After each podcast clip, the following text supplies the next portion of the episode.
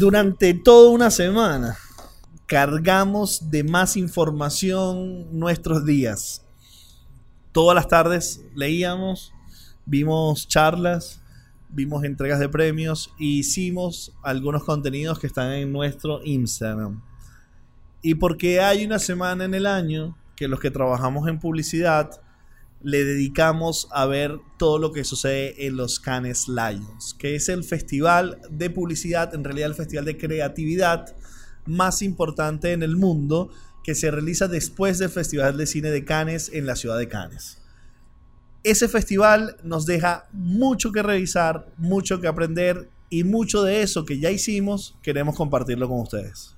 Mi nombre es Juan Carlos Martínez, arroba Juan Sofá en todas las redes y con este episodio vamos a tratar de resumir, tal como, como lo acaba de decir John, todo lo que estuvimos analizando, a todo lo que nos estuvimos exponiendo la semana pasada, que sin duda, como nos pasa todos los años, la intención es ir un poquito más allá de los premios, sino que estamos viendo nosotros eh, en qué se puede convertir en estructuras de pensamiento, qué podemos extraer de cada una de las campañas para ponerlas en práctica, obviamente, en nuestra profesión, pero también en, en, todas aquellas personas que creen contenido. Esto no es, esto no es exclusivo para publicistas. Yo creo que la intención es poder entender cuáles son esos códigos con los cuales se está comunicando hoy en día de manera efectiva. Yo creo, Juan, que Canes está sufriendo una transformación en los últimos cinco años muy importante. Eh, en donde además del intercambio de categorías y el cambio de categorías, la importancia de las categorías este, más allá de los premios, tiene que ver con cuáles son las ideas y los conceptos que están detrás de las campañas que nos permiten analizar la realidad social. Siempre, con, siempre digo, insisto, que analizar la publicidad de un país es analizar su sociedad. ¿Y por qué lo digo? Porque los publicistas este, lo que hacen es investigar sobre los consumidores, sobre sus intereses, sobre sus preocupaciones, para conectar las marcas con esos intereses. Pero si tú como publicista estás analizando los intereses, las preocupaciones y los gustos de estos consumidores, estás analizando el país. Entonces, entender el mundo hacia dónde está comunicando es entender el mundo hacia dónde va. Si la publicidad puede ser el reflejo de una sociedad. Sin duda. Si eso es verdad, y, nos, nos agarramos esa frase para arrancar, entonces pudiéramos decir que en un 2019 podemos ver una sociedad extremadamente comprometida o preocupada, no sé si comprometida, sí. preocupada por sus entornos sociales, preocupada por sus problemas. Porque creo que lo decíamos al principio de, los análisis que hicimos la semana pasada, eh, una de las grandes tendencias que, se, se, estaba apostando y que iba a dislumbrar Canes era el tema de las marcas con propósito, Gran marcas comprometidas. Y si hoy en día, ya después de, de haber terminado el festival, analizas la mayoría de los ganadores, yo pudiera decir que hay más de un 40-50% de campañas donde las marcas demuestran o por lo menos dejan ver su preocupación por los problemas sociales, desde lo económico, desde la salud, desde la parte política. Eh, o sea, se empieza a ver como un, real, un verdadero compromiso de marcas hacia los problemas sociales. Yo creo que es una constante. Si bien es cierto, el gran ganador que vamos a hablar hoy no abordó el tema social, pero sí vimos que además la mayoría de las ponencias de compañías como L'Oreal, de compañías como Burger King, de compañías, de el tema que se tocó de Nike, el tema que se tocó con todos los, los leones jóvenes, eh, el tema que abordaron la, campaña de, de, los leones jóvenes tenía que ver con las marcas con propósito. Es decir, estamos ante una conciencia de que la comunicación y las marcas deben abordar la responsabilidad de su entorno social de una manera contundente e importante. No estamos hablando de sus fundaciones o de sus segundas marcas, sino de la responsabilidad como marca principal para abordar contenidos que tienen sensibilidad social. Y si esto conecta con lo que dijimos al principio, es porque las marcas están identificando que estas nuevas generaciones que están expuestas a los medios están sensibilizados con preocupaciones de sus entornos. Que yo creo que ya es una verdad. O sea, por eso esto se viene conversando desde hace muchísimo tiempo, pero si algo queda ya escrito es que es una realidad que las grandes marcas del mundo están buscando más empatía con sus comunidades, más empatía con sus consumidores, aportando valor, y lo decíamos en un, lo decíamos en un episodio anterior, o sea, yo creo que hay un foco muy claro, es cómo nosotros realmente aportamos valor con soluciones que traigan cambios y que estos cambios sean medibles. Porque si tú me preguntas a mí, desde mi, mi perspectiva, en Cannes sucedieron dos grandes cosas. Uno, muy, muy enfocado el tema de las marcas comprometidas, pero por el otro lado también cómo la publicidad, las campañas que estamos haciendo hoy en día realmente están dando resultados. Es decir, resultados y el tema de compromiso social. a las agencias y a las responsables de la comunicación global ya no se les pide solamente que presenten una idea, sino se le pide que presenten una propuesta de negocios que transforme a mejor el negocio de la marca. Fundamental. Es decir, esas ideas que llamamos en algunos espacios masturbación mental, eh, copiada la frase del señor Bobby Coimbra, amigo nuestro, que nos decía que solamente hablan del branding como un abstracto medible en valores de marcas, dejaron de existir. Ahora, las ideas tienen una profundidad real en crear productos o crear entornos o crear resultados de negocio. Business first, marketing después. Yo recuerdo la primera vez, John, que, que yo vi, la primera vez que tuve contacto con Canes y empecé a ver las piezas que se producían en Canes. En ese momento, mi criterio para evaluar las campañas era me emocionó, me hizo llorar, me alegró. Y yo creo que hoy en día se requiere mucho más que eso. O sea, más allá de mover emociones, que obviamente es uno de los grandes eh, drivers de la publicidad, pero esa emoción que, que se mueve, o esas emociones que estoy buscando transformar, cómo se convierte en negocio. Pero la otra gran pregunta, estamos en un 2019 donde todo es medible. Realmente se está pudiendo, se está midiendo los resultados que están dando todas estas campañas ganadoras de premios. Yo creo que sí. Y creo que hay datos que avalan esto. Para bueno y para malo. Para bueno y para malo. Vamos a sorprender con algunos resultados. Nosotros quisimos analizar todo Canes y todas las campañas de Canes, que son miles. Quisimos reducirlas en cuatro campañas. Ah, y vamos a hablar en este podcast en cuatro campañas que enmarcan los dos puntos que estamos abordando. Marcas con propósito, humanización de las marcas y resultados. Vamos a empezar con la que pensamos que es la campaña del año. La que pensamos o la que pensábamos que iba a ser. Porque yo, por ejemplo, si vamos a empezar a hablar de marcas con propósito, y, yo creo que tú has hablado muchísimo también en tus redes personales de esta campaña, es la campaña de Nike. La campaña de que yo pensaba, además, que se iba a ganar todo, incluyendo la categoría film. Dream Crazy. Dream Crazy, la campaña de Colin Kaepernick, donde realmente eh, ha dado muchísimo que hablar durante todo este año. Esa campaña no gana en la categoría Films, gana en la categoría Outdoors. Outdoors. el Grand Prix. El Grand Prix. O sea, no estamos hablando ni de oro, y no estamos hablando de las campañas que ganaron ni oro, ni plata, ni bronce, sino el premio superior dentro de Cannes, que es el Grand Prix. Y una de las cosas que a mí me, llama, me llamó muchísimo la atención, John, de esta campaña, del premio además, en la categoría Outdoor, porque yo recuerdo que en el primer análisis que hicimos, una de las cosas que yo decía es que yo mismo cuestionaba, y por eso me encanta nunca... Eh, eh, no ser esclavo de la palabra. No ser esclavo de mi propia palabra y contradecirme yo mismo a partir del conocimiento es... Una de las cosas que yo cuestioné mucho esta campaña es decir, ¿por qué gana un Grand Prix en la categoría outdoor? ¿Qué representa? O sea, es una valla, es una publicación que realmente está en un, en un espacio público y realmente era la foto del jugador con una frase muy, muy poderosa, pero yo he visto ejecuciones mucho más fuertes. O sea, he visto ejecuciones mucho más poderosas. Y además cuando el audiovisual de esta campaña es poderosísimo. increíble. Entonces, ¿por qué gana Grand Prix la valla y no gana Grand Prix la categoría film, el comercial? Y leía esta mañana, leía una de las entrevistas que le hacían uno de los jurados, una de las personas que formó parte de, de la premiación, y él decía, una de las cosas increíbles de esta campaña fue que cuando se hizo el tweet original, el jugador en ese momento hace el tweet original, eso fue uno de, los eventos más importantes en las redes sociales. Pero extraer ese tweet, llevarlo a una valla, en el momento que yo lo llevé a una valla, uno, lo hago real. Claro. Lo vuelvo en un problema real, lo vuelvo en un icono.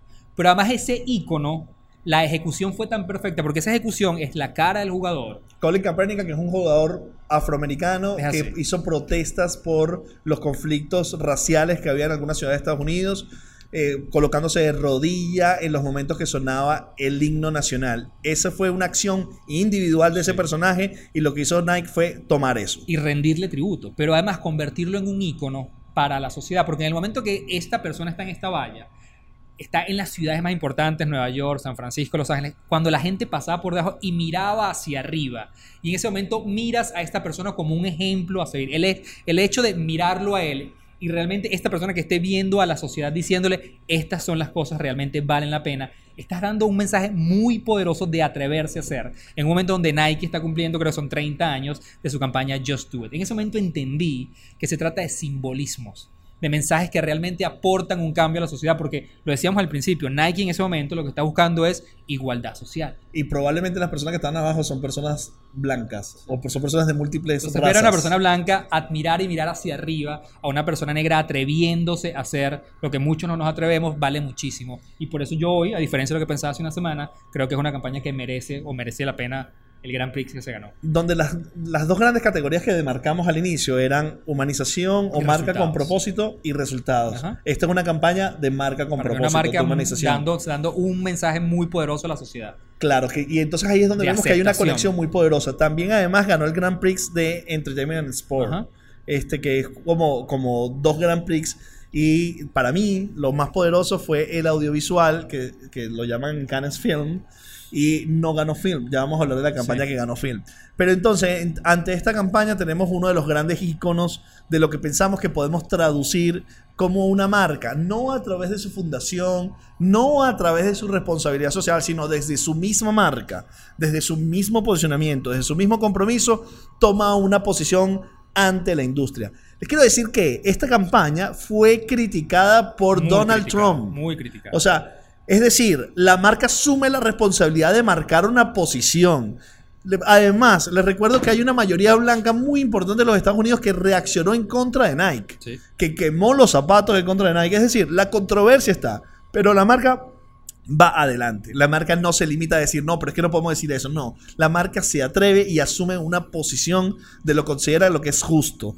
Y no es su responsabilidad social, insisto, es la marca la que asume el compromiso con un propósito. Y esto creo que es muy poderoso y creo que va a ser la tendencia de lo que vamos a ver en los próximos años. Para cerrar, para cerrar este tema de Nike, hay otra cosa que me llamó muchísimo la atención del, del, artículo que leía, donde ellos decían cuál fue el criterio para realmente premiar a esta campaña, sobre todo en esta categoría. Yo creo que además esto, esto me interesa mucho compartirlo porque esto nos puede servir a todos a la hora de tomar decisiones de invertir sobre todo en, medios exteriores. Y decían los, los, cuatro criterios que se tomaron en cuenta para premiar esta campaña, y me llama mucho la atención y los voy a leer. El primero decía, la idea tenía que ser simple, pero muy bien ejecutada. ¿Qué más simple que una valla realmente donde está la figura, el rostro de esta persona con la frase?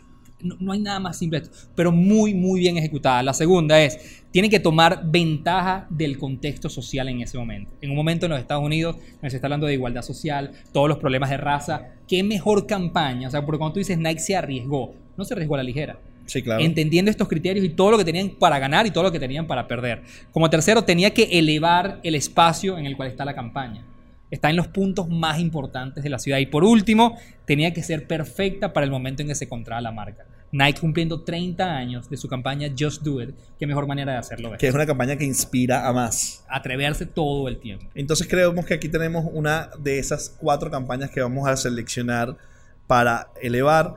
La semana pasada estuvimos hablando, pueden verlo acá este, en nuestros Instagram TV, estuvimos hablando de varias otras campañas, entre otras hablamos de la campaña de Nike y quisiéramos, no lo vamos a mencionar demasiado acá, pero quisiera que revisaran la, cuando hablamos de la campaña que ganó Grand Prix en Creative Data, Go Back to Africa, que se vuelve a conectar de nuevo también con el, futuro de cómo se va a hacer publicidad. De cómo se va a hacer publicidad y cómo se conecta con el tema racial y vuelve a ser otra vez marca con propósito. Pero vamos a entonces a cruzarnos al otro lado, vamos a cruzarnos al lado de los resultados. La campaña del año puede ser que sea la campaña de Burger King. Mi favorita por lejos, además, por lejos. Que no ofreció una marca con propósito, sino ofreció unos resultados de negocio muy concretos. Una agencia al servicio de su marca diciendo mi objetivo es hacer que vendas más. Que es el fin último de toda estrategia publicitaria. No se equivoquen, señores. Si usted cree que está haciendo arte de publicidad, está equivocado. La publicidad es para vender. Sí, te vas a decepcionar si te digo esto, pero es la verdad. La verdad es que la publicidad es para vender. Si no es para vender, entonces no es publicidad. Es otra cosa. Es arte, es diseño, es cualquier otra cosa. pero, el, comercial es buenísimo. Yo lloré. No, vendió, no, funcionó, no funcionó. No funcionó. Ese pensamiento está en Canes muy presente. Entonces, hablemos de Whopper the Tour. Yo creo que además en el, último episodio que hicimos le dedicamos unos buenos minutos a esta campaña. Sí. Eh, pero realmente yo lo decía aquella vez, para mí mi favorita ganadora en la, campaña, en la, en la categoría Direct, que es la lo, lo decíamos la otra vez, es la, la, categoría que premia no la creatividad, sino los resultados, la efectividad de esa campaña. Pero es una campaña donde realmente, para mí, desde mi perspectiva, entiende dos cosas. Uno, los nuevos hábitos que tienen las personas al utilizar sus celulares.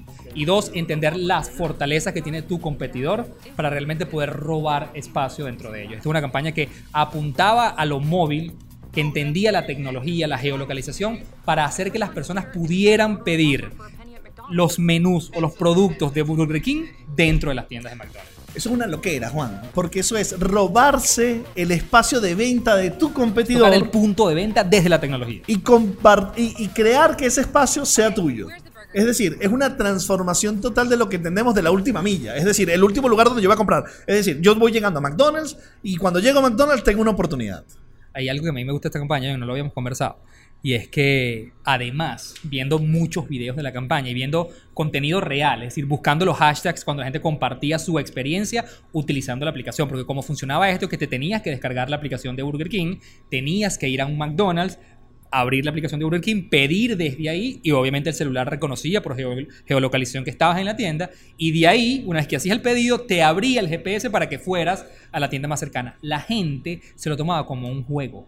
Es decir, de alguna manera es como una campaña de advergaming. Es como un Pokémon. Veías mucha gente corriendo de un McDonald's para un Burger King, la gente se, hacía fotos, ya estoy en el McDonald's, pedías, hacían el, el, ¿cómo se llama? El, cuando pides por el carro, hacías el Mac True, el, el, el driver True. Esa vaina, el, auto, el Automac. Y cuando hablabas con la cajera, hacías el pedido con ella y luego se iban de ahí. Se convirtió en un juego. Y sabes qué increíble, Juan, que tú digas esta frase. Voy a McDonald's a comprar Burger King. Es increíble. O sea, el, el nivel de análisis de esta campaña es maravilloso. Y al final, creo que lo decíamos también la vez pasada, el retorno de inversión fue 30 a 1. Es decir, lo que costó hacer la campaña, ellos lo obtuvieron 30 veces más en venta. Les voy a decir que ganó esta campaña. Esta campaña ganó Grand Prix en direct. Además, ganó Grand, Prix, en mobile. En mobile. Ganó Grand Prix en Titanium. Ganó Titanium. O sea, es decir, señores, esta es la, la campaña, la campaña año. del año. Para nosotros, esta es la campaña del año. Habían dos resultados que hablábamos de, de, analizar todo lo que vimos en Cannes. Uno, humanización de las marcas y marcas con propósito. Dos, orientarse a los resultados. Entonces, hablamos de la campaña de Nike como una de las campañas de marca con propósito y ahora hablamos de la campaña de eh, eh, Burger King como una marca orientada a resultados. Impactó totalmente a las ventas. Ahora, vamos a hablar de dos casos más que no son tan grandes y relevantes como estos dos casos que estamos hablando, pero son dos casos que nos llamaron la atención. Sí. Habla tú de eh, todo lo que tiene que ver con, con, health y yo voy a hablar de film. Hay una, hay una campaña que ganó en la, en la categoría Pharma. Ah, este, Pharma, que, ajá, que básicamente lo que esta marca quería solucionar era en la sociedad, y creo que es en Asia, creo que específicamente es en Japón, eh, hay una cantidad de casos, está hablando de 100.000 casos o personas, perdón, que sufren de problemas respiratorios que no son detectados a tiempo. Ese es como el insight de la campaña. Sí. Entonces imagínate que yo te digo a ti, John, bueno, mira la solución maravillosa que se nos va a ocurrir.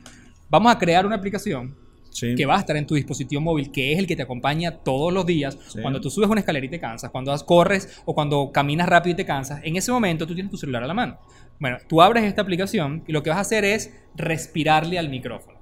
Eso lo, eso lo que hacía es que convertía tu respiración en una onda y esa onda inmediatamente la comparaba con una base de datos inmensa. Había un algoritmo que convertía esa onda, la comparaba con una base de datos y te decía cuál era tu capacidad pulmonar y si estabas en riesgo o no y deberías chequear. Esa es la idea. Tú dices, verga, la aplicación es buenísima, eso va a tener premio.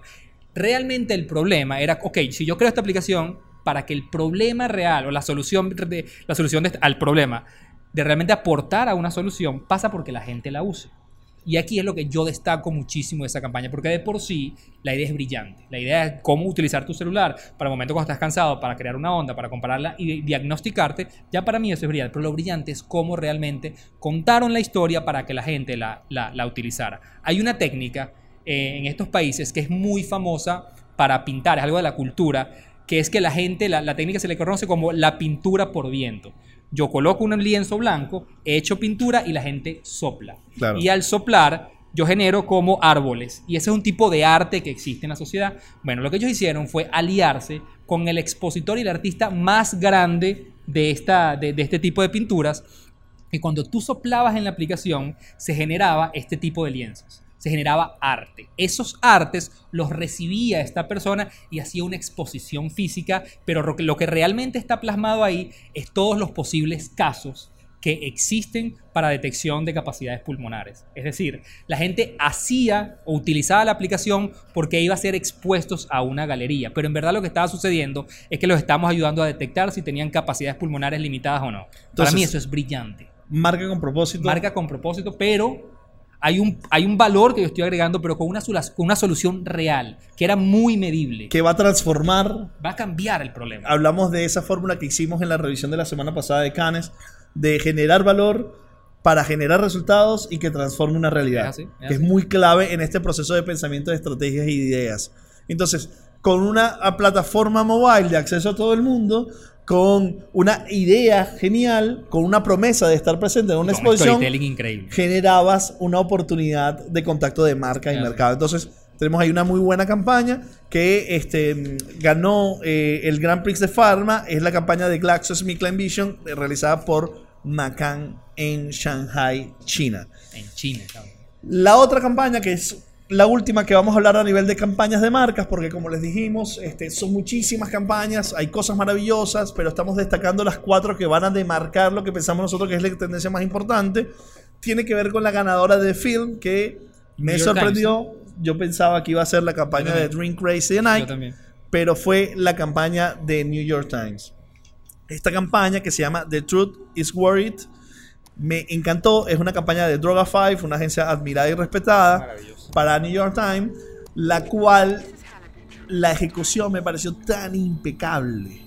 Las imágenes con los textos sobrescritos, el ruido del escrito del texto mientras demostraban lo complejo de la producción de la noticia, el drama que se siente, cómo se va desarrollando las limitaciones que tenían de acceso los periodistas para generar la noticia, hasta finalmente que logran el acceso y logran la noticia pareció bellísima la ejecución, me, pareció increíble de nuevo. Y luego allí tú ves un poco cómo, eh, si bien es cierto, no es una promesa de marca con propósito, es como hay una responsabilidad por la información. Y el propósito que tiene New York Times para generar la información que necesitan sus lectores. Es una ejecución increíble. Honestamente, no sé si le gana la ejecución de film de Nike. Creo que la ejecución de film de Nike es muy poderosa, me encanta, pero no tengo dudas de que es una campaña genial y brutal para New York Times. Algo que yo destaco, destaco de esa campaña, este, además es primera vez que una marca gana la categoría film, pero al mismo tiempo también ganó Grand Prix en la categoría crafting. Eh, la, la categoría craft premia la técnica y realmente cuando ves la pieza aquellas personas que no la han visto y aquí vamos a tratar de colocar algo de la pieza, es hay unas tipografías muy pequeñas que son parte de cómo se va contuando la historia. Y estas tipografías se convirtieron en protagonistas. Sin duda. Cómo el cambio de las tipografías al pasar la pieza realmente te van dando un nivel de inmersión diferente. Y aquí yo destaco la técnica para contar historias. Porque al final yo sí creo que esta campaña John defiende a capa y espada la profesión de los periodistas. Claramente. Será hay un compromiso realmente no con el periódico, es con los que están detrás de perseguir las noticias y a todo lo que se exponen. Y es decir, hay una preocupación humana por ellos, por y su si. Y si analizamos lo que estaban los jurados tenían que analizar, el contexto es brillante para decir eso, porque en tiempos de fake news y donde la información vuela en plataformas sociales digitales, que haya una compañía que tenga la responsabilidad de garantizar la información y buscar la información, es un algo, es un punto a favor que sin duda New York Times tiene que destacar. Entonces fue una ejecución brillante. Y queríamos decir que detrás de estas campañas, que son como las que más destacamos, hay agencias como Win Kelly en Portland, que es la campaña, que es la agencia responsable para la campaña de Nike, y esta campaña de Nike, que tocó varias categorías, los hace, los hace ser la agencia más premiada del año. Y la, la, Drogafy, por ejemplo, es la tercera agencia más premiada del año, entre otras por la campaña de New York Times. Este, y empezamos a ver cómo una gran campaña que tiene múltiples categorías hace que seas probablemente de la agencia más importante. La red más premiada del año, por ejemplo, la tercera fue FCB, que fue la responsable por la campaña de Whopper de Tour. Entonces, podemos entender que una gran idea que toca varios medios, es decir, con ejecuciones transmedia, te permite ser tanto el cliente, o sea, tanto el anunciante más importante del año, como la marca, más importante del año. Aunque el anunciante más importante del año fue Apple. No necesariamente fue ninguno de estos ganadores. Eso nos hace ir a otro espacio, Juan, que quisiéramos discutir que tiene que ver con este año varios estudios durante Cannes revelaron una data increíble. Nosotros a través del tiempo siempre hemos pensado que algunas veces Cannes es, llevándolo al mundo del cine, es como si fueras a ver un tráiler, pero la película no existe. Y por el tráiler gana Oscar. ¿Qué significa esto? Muchos casos que vemos en Cannes están construidos como para el premio. Lo que se conoce como truchos. Como Sí. El trucho puede ser, porque el trucho, lo que pasa es que el trucho es, ni siquiera salió nunca. Estas campañas sí salen al ok. aire, pero el caso es tan poderoso que hace más, que es más poderoso el caso que realmente el impacto que tuvo la campaña. Creo que viene desde exactamente, es la preocupación. Esta campaña se hizo en pro a buscar el premio Claro, y entonces- no en pro a buscar una solución verdadera. Esto es algo que siempre hemos olfateado en la industria, que vuelvo e insisto, es como que si fueras a ganar Oscar y no hiciste la película, sino hiciste solamente el trailer. Pero hay un estudio, John, que de hecho lo veíamos a principio de Cannes, de hecho salió el- el- a la par donde cuando Cannes inició la semana pasada, y este estudio analizó más de 600 campañas, desde el año 98 hasta el 2018. De son campañas que fueron premiadas y lo que midieron fue la efectividad en torno a ventas, pero medían el share of voice y el share of market. Realmente todas estas campañas que han ganado en los últimos 20 años, cómo ha ido incrementando el share of voice y el share of market. Y de todas las campañas, solamente el 13% habían incrementado su share of voice, su share of market y su posición en el mercado, en sus ventas. Y eso te lleva a una reflexión. Devastador. ¿Eso quiere decir que no funcionan las campañas que ganan en Cannes? No.